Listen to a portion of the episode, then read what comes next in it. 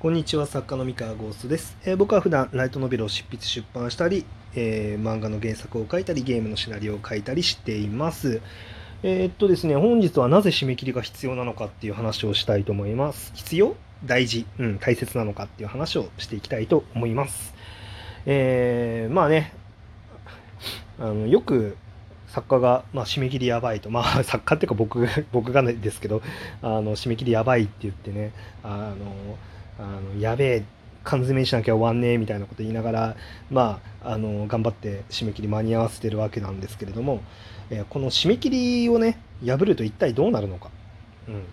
でなんで守らなきゃいけないのかそもそもみたいな、うん、だってそうですよね。面白いものを時間以内に書けないんだったらもうしょうがないと。面白いものを書けるまであのたっぷり時間をね、あのーかけた方がいいんじゃないかっていうふうに思うかもしれないんですけれどもでまあ実際ね、あのその考え方も一個ありだとは思うんですよ。あの最終的に、まあ、読者さんだったりユーザーさんっていうのが、えーまあ、最高に楽しめるっていうあの体験ができるっていうのがまああのーなんて言うんでしょうね、まあ、それが一番なので、うん、それを達成するためにあのなんでしょうまあまだこうクオリティ満足いってないけどいってないいってないからその締め切り来ちゃってるけど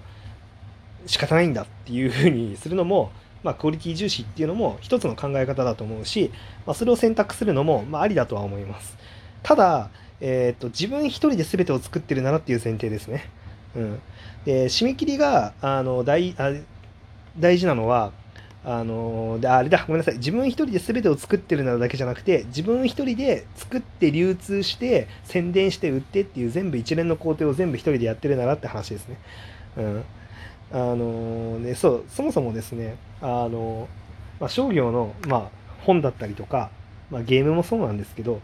えー作家がまあ原稿を書きますよね。あのシナリオライターとか原稿を書いてで、えーっと書いたらですね後工程がたくさんあるんですよ。やっぱりその本であればその校閲さんにまあ内容をチェックしてもらって問題ないかっていうのを確認したりとか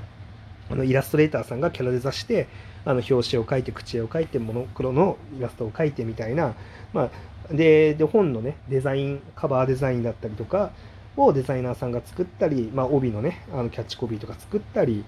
で、ね、出版社さんの方であの宣伝を打ったりとかっていう まあいろんな工程が、まあ、後ろに詰まってるわけですよ。で,、えーっとで販売予定とかもねあの決まっていてっていう中で、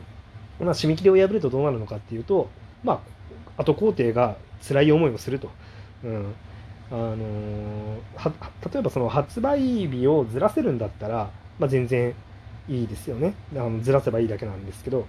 まあ、例えばそのずらせないものだったりとか、まあ、ずらしにくいもの、うん、だったりっていうのがある時はその後工程の人たちがもうすごい短い納期でやっぱり、あのー作んなきゃいけなくなったりとか、うん、で、まあ、場合によっては本当にその発売をねずらさなきゃいけないってなったらじゃあ準備していた宣伝とかはどうするのかとか、うん、でいろんな問題がやっぱり出てくるんですよね。うん、ででゲームだともっと深刻で、えーっと後工程の量が、まあ、本に比べてもものすごく多いんですよ。あのシナリオの後後がね。あのそれこそ演出のスクリプトをね組んだりとかまあえっとシナリオから必要な素材を洗い出したりとか、まあ、素材の洗い出し自体は、ま、プロット段階であのするのが普通なんですけど、まあ、例えばそのプロット段階で洗い出しきれてなかった素材が必要ってなった時とか用意しなきゃいけないんですよね。あのまあ、要はそのプロット段階ではこの背景いらないと思ってたけどあのこのシナリオを実現させるためにはあの背景必要だなってなったりとか、うん、あのキャラクターのモーションちょっとこれだと足りなくない？みたいな、うん。まあ、逆の場合の方が多いですけどそのモーションが先に決まっててリソースが決まってて、まあ、それに合わせてシナリオを書く方が、まあ、多いんですけど、まあ、シナリオが先だった場合の話ですね。そうそうそう。まあでも演出段階ででもやっぱりどうしても追加必要になってくるなっていう判断が、まあ、されることもちょこちょこあるっちゃあるんですよね。でえーっとその後のま後工程の量がものすごく多いんですよ。で、まあ、ゲームになると、まあ、1本あたりの、あのプロジェクトの予算っていうのも莫大だし、えー準備している宣伝リソースとか、あの抑えてる声優さんのスケジュールだったりとかもうものすごいなんだろうなスケジュール緻密に組まれててで1日遅れたらいくら損害発生しますみたいなレベルなわけですよ。うん、あの例えばそのスマホゲームの運営とかだったら本当に顕著であの例えばイベントの更新をしますみたいなのあるじゃないですか スマホゲームやってらっしゃる方は多分わかると思うんですけど、えー、であのイベントって、まあ、シナリオも入ってると思うんですけどあのシナリオ納期を遅らせたら何が起こるかっていうとイベイベントが打てなくなるわけですよねあの間に合わなかったら。うんイベント打てなくなると何が起こるかっていうと、まあ、イベントとか、まあ、要はそのガチャですよね。うん、で何が起こるかっていうと、まあ、売り上げが下がりますよね単純に、うん、やっぱみんなねそこでガチャ引いて、まあ、イベント楽しんで、うん、っていう一連のそれの中でやっぱりみんな課金するわけなんで,、うん、でそうするとまあ売り上げが下がるわけじゃないですか。で見込みあのこれぐらい売り上げが上がるはずだったっていう見込みをものすごく割ることになるんですよね。まあ、これはその分の差額、損害が出てるわけなんですよ。で、そういう損害が出ちゃうんですよね。あの、その、じゃあそのし、だから、まあ、そのシナリオの出来っていうものに、その、なんだろう、締め切りのうちに満足できないって言って、あの、遅らせ、遅らせ、遅らせみたいなことをずっとやってると、まあ、そういういろんな人に迷惑をかけてしまう。うん。なので、えー、なんだろう締め切りは間に合わせなければいけないと。まあ、とはいえ、まあ、やっぱりそのねあのユーザーに面白くないって思われるようなものであの出すわけには基本的にはいかないので、えー、ギリギリまでね粘るんですけど、うん、限界までね粘るんですけどそれはそれとして遅らせるっていうのはやっぱあっちゃいけないですよね。う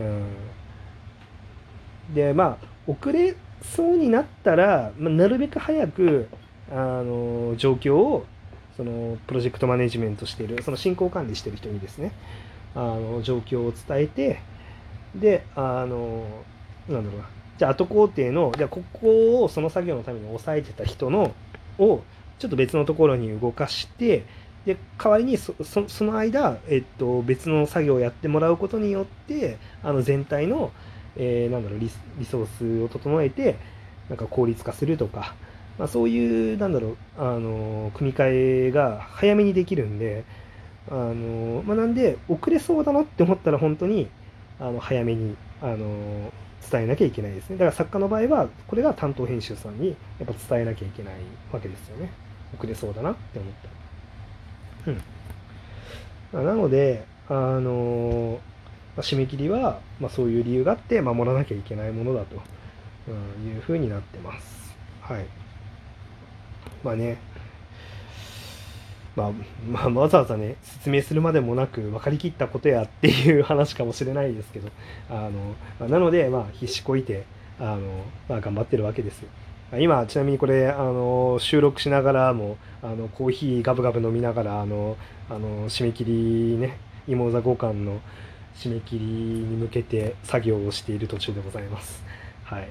間に合うのかな、これ。うん、間に合うのかわかんないですけど、まあ、間に合わなかったらごめんなさい、土下座します。いや、土下座しても許されないかもしんない。うん。あ、でも間に合わせるように頑張ります。はい。うん。そうですね。締め切りはそういうののためにありますと。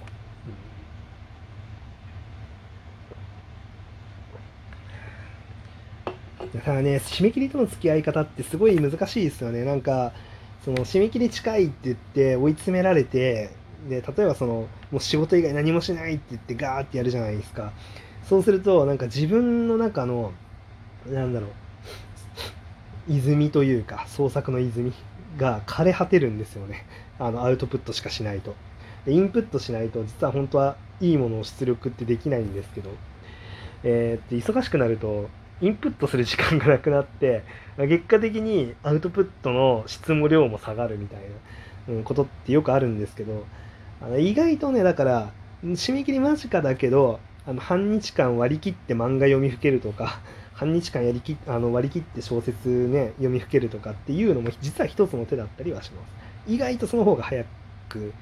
進んだりとかもします、ま、ただその読みまくってその結果眠くなってそこで寝て気づいたら一日終わってるみたいなことになっちゃうとちょっと話が違いますけどそれはやばいですね、うん、それはまずいんで、そうじゃなくて、まあ、ちゃんとあの仕事もするんであれば、うん、そうやって一旦現実逃避するっていうのも、まあ、意外と総合的なねスピードのためには必要だったりとかしますね。はい。うん。だね締め切りとの付き合い方は難しいですよ、うん、息抜きしづらいですからね。でも息抜きした方が実は早いって分かっててもなかなか息抜きしにくいですよね締め切り前はなんかやっぱね人間やっぱ堕落の側に転がり落ちていってしまうものなので一度息抜きしたらもうどこまでも転がり落ちてしまうというね まそういう恐怖もありますので息抜きができないっていうねこともあるんですよね。うんまあねちなみにまあこのラジオトークはですね僕にとって毎日12分間だけまあ適当なことをくっちゃべることがねあのできる癒しの時間なのでまあ今のね締め切りギリギリで頑張ってますけどあのこの時間だけは、まあ、毎日12分間だけ 作ろうって決めてます。はい。やっぱね、人間喋るといいらしいですよ、ちゃんと。あの、今、あの、家でね、一人でカタカタ ずっと仕事してるから人と喋んないんで、うん、こうやって喋ってるだけでもきっとストレス発散してるしあの脳も活性化してるはずなんでね、うん、すごいいいと思います。はい。まあねいいって思わないとやってらんないですよね。あの言い訳をね自分に作らないと。はい。そんな感じであのー、これが締め切りについての、まあ、作家の正味な話でございました。はい。まあ、こんな感じで適当に普段喋ってますけど、なんか気になることあったら質問箱のね、URL から質問投げてくれれば答えたりとかもしますので、どうぞよろしくお願いします。それでは皆さんおやすみなさい。